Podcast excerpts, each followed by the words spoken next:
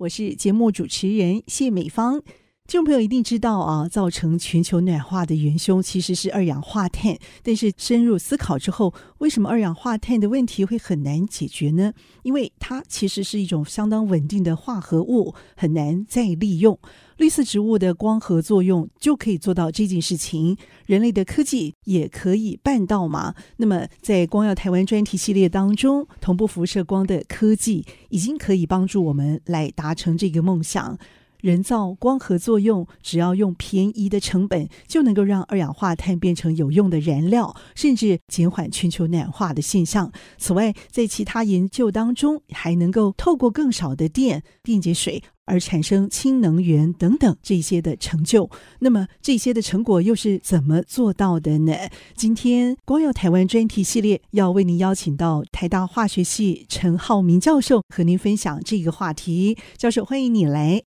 主持人好，听众朋友好。如何去减少二氧化碳？包括会从生活使用的一些产品，或者是一些能源消耗的方式，比如说再生能源这些方式，从积极面、从消极面分别来达成。在学者来看这个严重的现象的时候，你们觉得最快的方法究竟是什么？在这个之前，让我们先了解一下暖化的现象究竟有多么严重的。实际上，这个全球暖化这个事情，其实它是一个非常 long term。它是一个慢慢的演变过程，对于大家而言，其实它没有办法很清楚的，我可以立即看到它的变化。不过，全球暖化的这个趋势，其实它有一些大数据要分析，比如说，它去分析过去一两百年来大气中二氧化碳的浓度，然后跟比如说像全球温度的一些相关性，就可以看到这个类似的趋势。所以，所有科学家才会把认定说，这个二氧化碳其实是一个导致地球暖化的一个主要的元凶。实际上，现在地球上需要把二氧化碳给抓下来，主要靠的其实就是植物。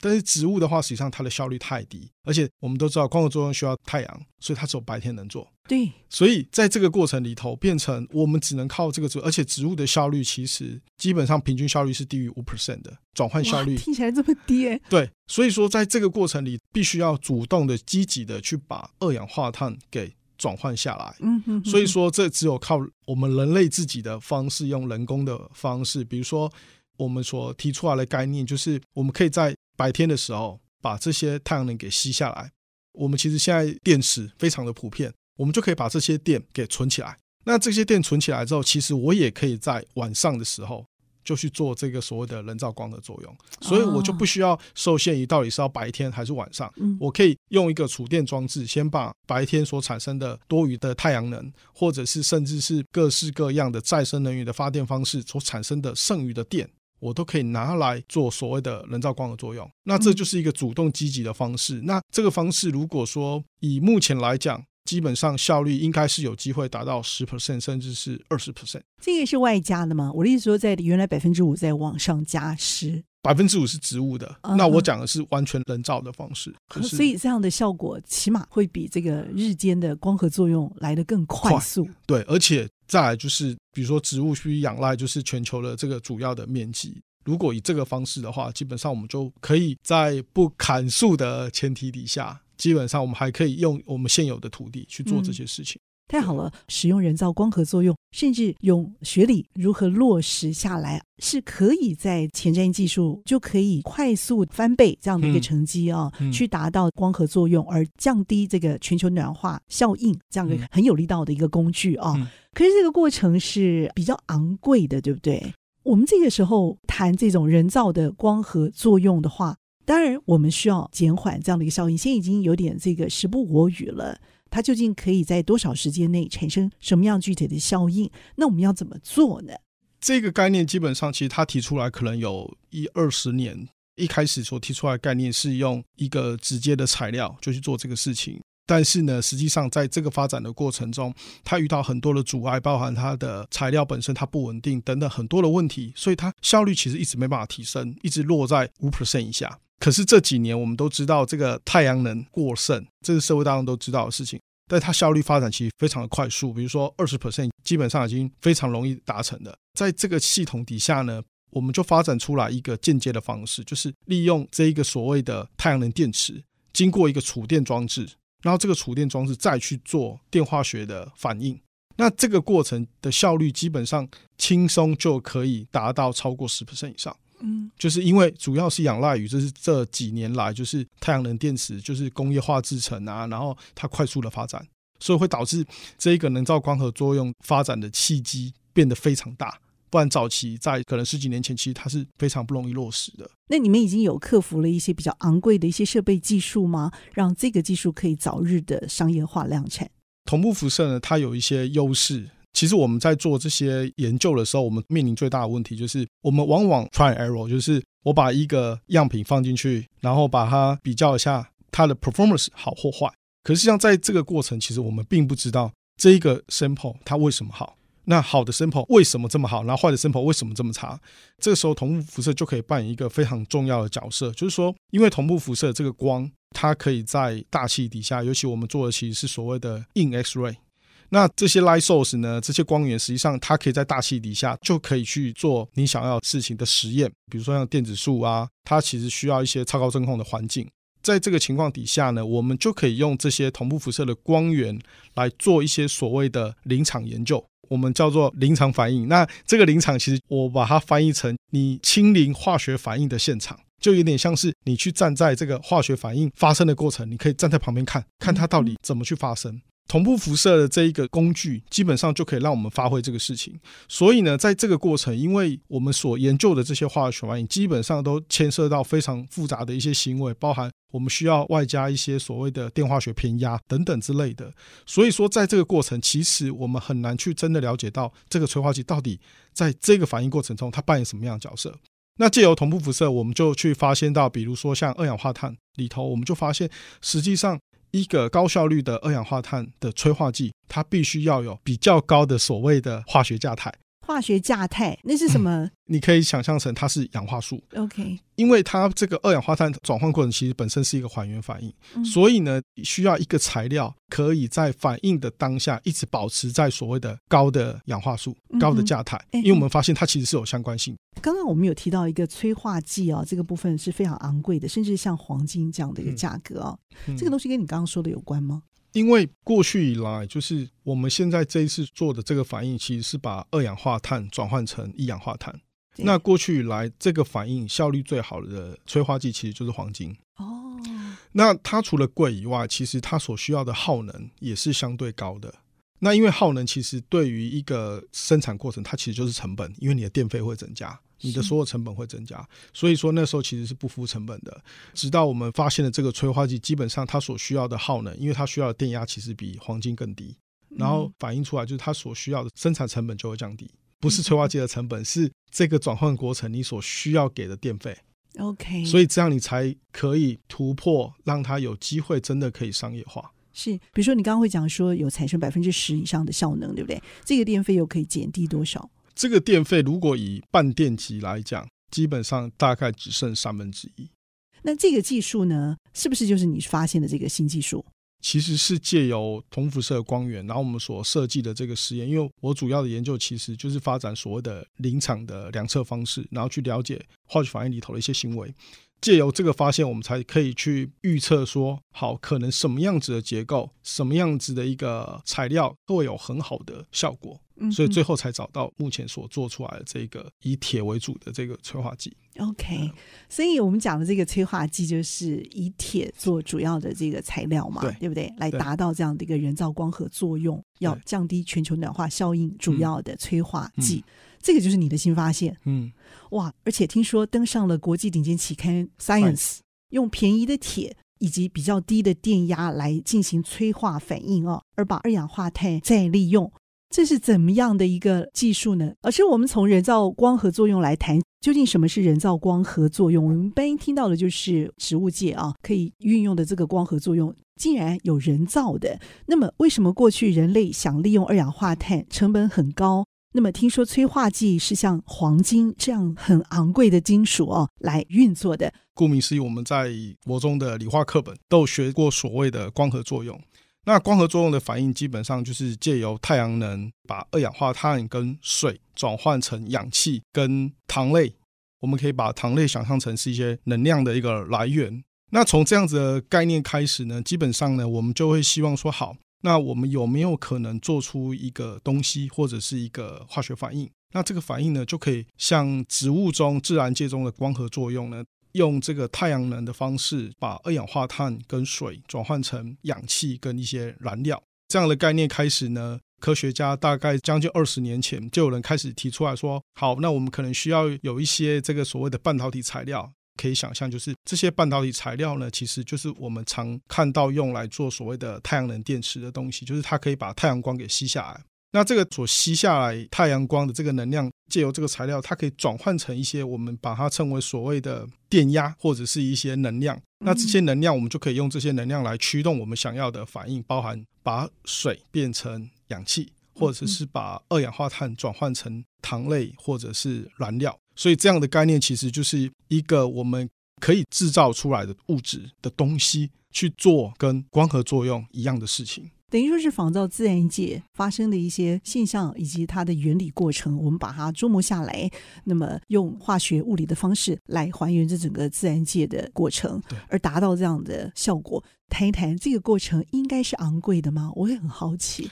这个部分呢，其实可以从二氧化碳的结构来讲起。那基本上。它其实就是一个非常非常稳定的结构。想要把一个非常稳定的结构转换成其他物质，就代表说我们必须要先把它给打掉重练，就是把它打坏掉，才能重新组装嘛。就像你玩乐高一样，这个过程如果当你面对一个非常牢固的物质，你要把它打断，你就需要非常大的一个耗能。所以说，这个人造光合作用呢，在十几年前提出概念开始做的时候，一开始就会用所谓的产氢。产氢是一种什么东西？氢气跟二氧化碳其实是一个竞争反应，就两个是互相竞争。也就是说，我把这个太阳光、太阳能吸收下来，产生出来的能量，你可以让它去做产氢，你有你也可以让它去做所谓的二氧化碳转换。OK，所以这两个其实是竞争的。那实际上氢气的话，它只是需要把一个质子给还原，就可以产生氢气。两个质子还原产生一个氢气的分子。这个反应相对能量是耗损很低的，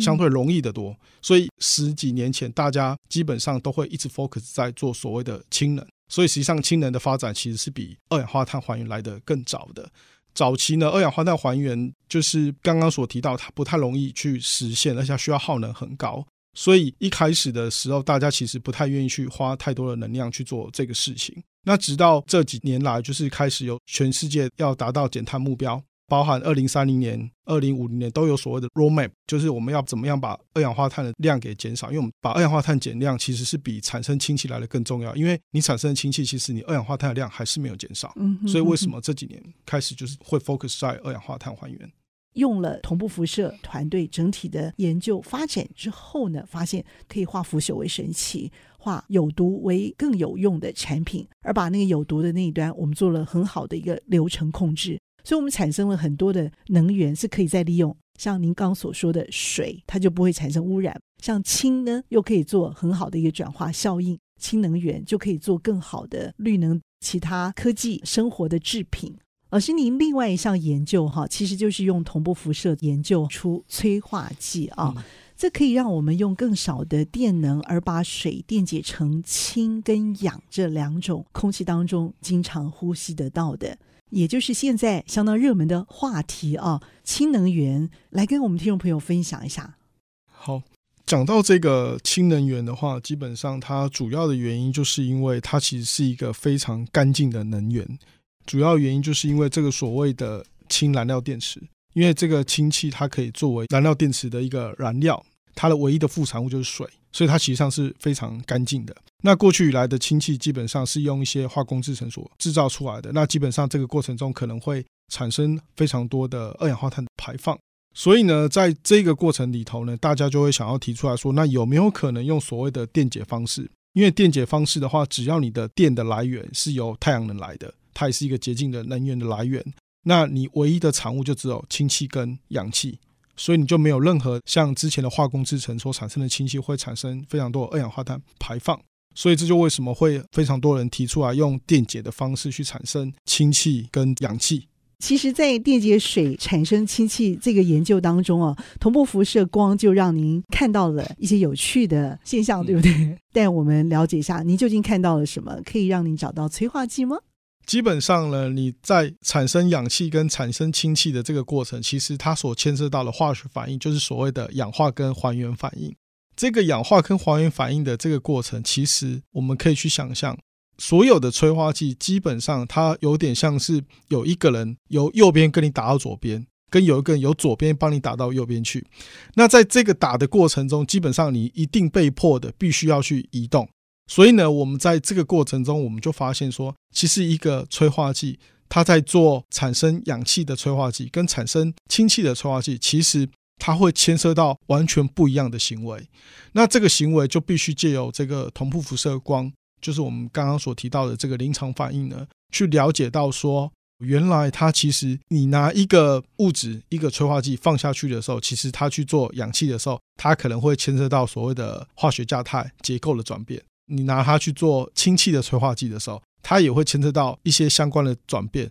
但是这个两个转变是完全不同的两回事。所以在这个过程中，我们就可以借由了解这些行为，去找到更好、更有效的催化剂。这个是同步辐射光给我们的帮助。所以，其实无论是人造光合作用还是氢能源哦，都可以来帮助减缓全球暖化，解决人类能源的问题哦。其实这一块呢，就是属于我们常常听到的这个绿能科技这一块哦。因此，对于未来广泛运用的掌握度哦，我相信你们一定有你们自己一套发展的一个愿景。那么，人造光合作用这个研究区块呢，同时也透过同步辐射中心的台湾光源。以及日本同步加速器光源 Spring Eight，就是这个我们讲的春八哈，台湾合作光束线而做出来的。那么目前台湾本地其实就有了更强大的台湾光子源，这个您看是否会有助于进一步化学研究的制程以及发现的结果？我们很期待看到这里头会有一些包括绿能科技扩大的一个发展愿景啊，真的是对我们人类生活产生一些实质的帮助。就是我们的暖化效应的确有一些具体的成果可以看得到。台湾光子源可以协助到什么程度？人造光合作用基本上呢，我们除了在比较简单的版本，就是做所谓的产生氢能源，更重要的事情是我们想做所谓的二氧化碳转换，把二氧化碳转换成一些有用的燃料。在现阶段来讲，基本上考虑到所有的电费成本。或许说，现在目前来讲，做二氧化碳还原，它可能还没有到达所谓的商业化的规模，甚至说它可能是所谓的不敷成本的。但是问题是，到二零三零年、二零五零年，如果当全世界开始去课碳税的时候，那基本上这个二氧化碳转换的这个过程就会扮演非常重要的角色，因为你的所有成本考量需要把碳排放给考虑进去。那在这个过程中，包含东元。那个公司，对对对他们有来跟我聊过做关于二氧化碳转换的这个事情。那大家可能想说，哎，东元做一些家电用品的，为什么他要做这个二氧化碳转换这个事？他跟我说，基本上现在，尤其是欧盟国家，我们要把台湾的这些产品给出口的时候，他都要算你的碳税。也就是说，你所卖出去的每一台电风扇，然后所有的这些家电用品，他都要算说你有多少的碳排放。然后他就把这些价值克你的税。那如果当你的碳税很高的时候，你的出口就是完全没有竞争力的。所以你我们被迫的必须要去把碳排放给降低。那碳排放降低的过程，当然你可以从生产过程去减少。问题是现在已经到达一个极限，所以更有效的方式是，它也可以去把大气中的二氧化碳给捕捉下来，转换的这个部分，基本上也可以帮你把碳税扣掉。所以说，在这个过程，尤其是如果当二零五零年，他要求你的所有的外销产品全部都是零碳排放，那你就必须要去做这个事情。所以在这个情况底下，你的二氧化碳的转换的这一个效益就会变得非常大，而不是只是单纯去从这个电费的考量、成本的考量去算，说你这样到底符不符你的成本的需求。嗯，所以这个部分是在这一个二氧化碳转换跟解决全球暖化的这个过程，基本上我们可以从这个角度去思考。在这个研究的过程中，基本上同步辐射光从第一代的加速器 TLS，然后后来因为它需要高能的部分，所以去 Spring Eight 建造合作的光束线。那实际上，现在所有的这些光束线，他们都可以提供一些非常有用的一些 design 啊，还有一些特殊的假设，可以符合我们的实验。那台湾最新建造的这个台湾光子源，它的亮度其实是比 Spring A 更好，光的 flux 它其实是比 Spring A 来的更好，单位面积里头光的密度其实是更高的。是是是，对。所以台湾光子源这个地方真的产生了很大的一个作用，诶，听起来是这样子。对，因为我们有很多的实验，它需要非常强的光源。虽然说这个 X-ray 它可以在大气底下，在水里面它可以活得很好，可实际上它还是会造成非常多的干扰。所以当你的光如果越强的时候，这些干扰的效应就会被抑制下来。OK，所以说你需要一个非常好的光源。好的光源就可以衍生出来一些特殊的要求，比如说像台湾光子源一个新的光束件，它可以做快速扫描，就是说你可以在过去原本可能需要半个小时的时间才能取到一条光谱，现在可能只需要五秒钟、十秒钟就可以达到这个事情。那在这个过程中，对于一些反应速度很快的一些反应过程，你就可以非常有效的去捕捉每一个时间点的一个动态过程。嗯，所以这个是。台湾光子源它的一个发展的机会，然后另外一个事情就是它可以提供我们更多的一些资源，让我们去做更好的研究。对于这样的一个展望愿景来说，哈，我相信在化学研究，就是你本家你已经非常在行的这些研究的领域来说，我觉得呃，你对它一定会有一些期待，更大的那个期待会是什么？碳排放这个问题，当然我们认为它是必定的趋势，因为现在很多的产品都被大陆，因为大陆其实它不 care 碳排放，所以当它不 care 碳排放的前提底下，它所制造的成本其实是比你非常低，所以它价格上其实相对于台湾而言，它其实有更大的竞争力。所以在过程中，一些像欧盟国家，他们必须一定要设定碳税，它才能够保护低碳排放比较洁净的这些产品。让它真的可以在他们的市场流通，所以在这个过程底下呢，我就会认为说，今天有一家公司，它可能是做所谓的家电，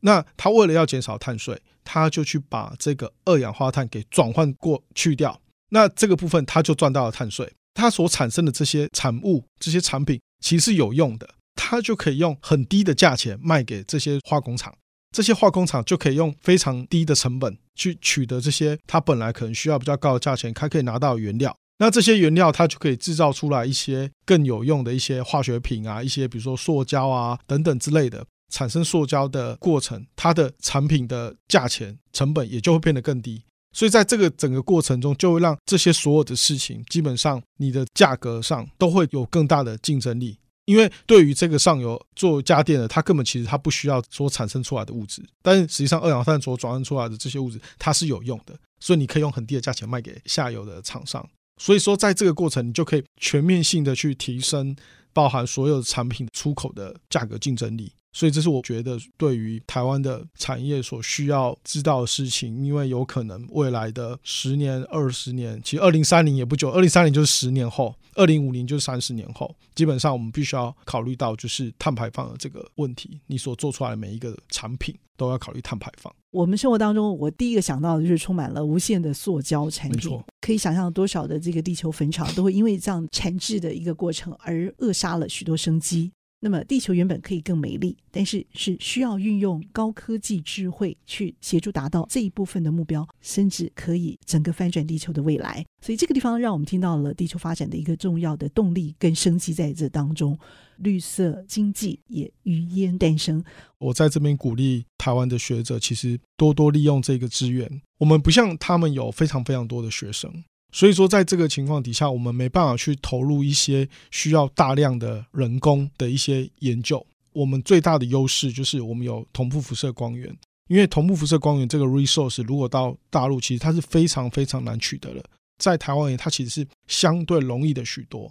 它可以帮助台湾非常非常多领域的研究，其实它可以帮你的研究往上做得更深入，可以了解的更多。所以我在这边鼓励，就是台湾的非常多研究人员多多利用这个资源，它可以做出具有你的台湾的独特性，而且这是只有在台湾才能够做得出来的研究。那我觉得这个可能比发表非常多的 paper、非常多的论文其实来得更重要，做出有用、有意义的研究，而且是具有非常多的台湾的独特性才能做。我想，同步辐射在这个地方跟学校团队一起努力的这个成果，会逐渐浮出台面，而让我们去看得到这道光在背后所衍生的无限生机。最重要的是，我觉得在台湾同步辐射中心啊，这个一向哦非常低调神秘的光环，两道光环当中的这个机构啊，的确照亮了高科技很多我们所过去看不到的美丽世界，而且它是代替我们的肉眼，带领所有的科学家团队哦一起去进入这样的一个无垠的世界当中，去看到关键因素。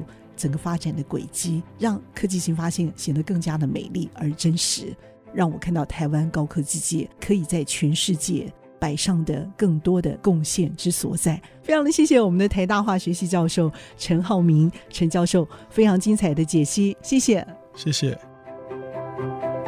谢谢收听，请继续关注好好听 FM，记得帮我们分享给您的亲友，祝大家平安健康。